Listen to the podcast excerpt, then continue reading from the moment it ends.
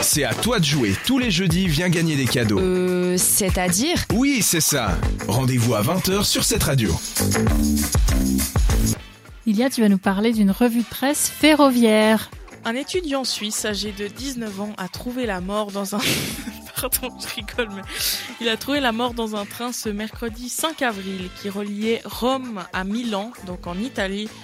Peu avant 14 heures, ce jeune valaisan était en train de manger lorsqu'une bouchée s'est retrouvée dans sa gorge, ce qui a entraîné une suffocation.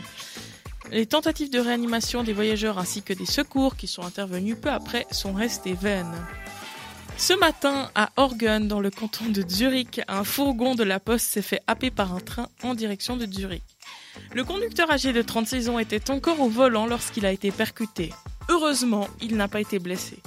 En revanche, l'infrastructure ferroviaire a été gravement endommagée et tous les colis ainsi que toutes les lettres que ce fourgon transportait se sont répandues un peu partout, y compris dans le lac où la police Oh a là dû là, aller les c'est repêcher. sujet du courrier qui est important. hein. exact. J'aurais pas trop envie que mon paquet se retrouve là. C'est pour hein. ça que j'ai pas reçu de courrier euh, les derniers jours. Ouais, mais à Orgen, euh, c'est un peu loin quand même. Le tunnel du Gothard, partie intégrante des NLFA, nouvelle ligne ferroviaire à travers les Alpes, voit passer tous les jours des marchandises internationales.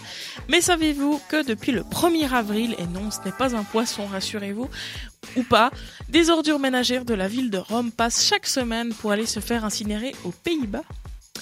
L'initiative soulève des questions en Suisse car si on augmente les sillons, c'est-à-dire l'autorisation en train de circuler, il y a moins de capacité pour les trains voyageurs, donc les sillons marchandises hein, du coup.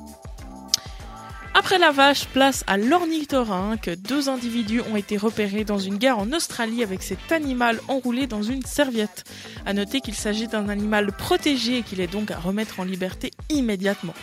Et prendre des ornithorynques dans le train, mais vraiment particulièrement et non pas un autre animal, est un délit passible d'une amende maximale de 430 000 dollars australiens, ce qui équivaut plus ou moins à s- Salé. 200, Ouais. 264 000 francs.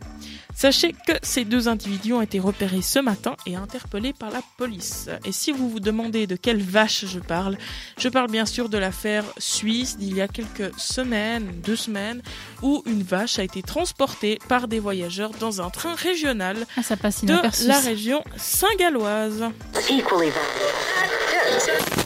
Pendant une heure, l'équipe de 7 à dire fait trembler les ondes de cette radio.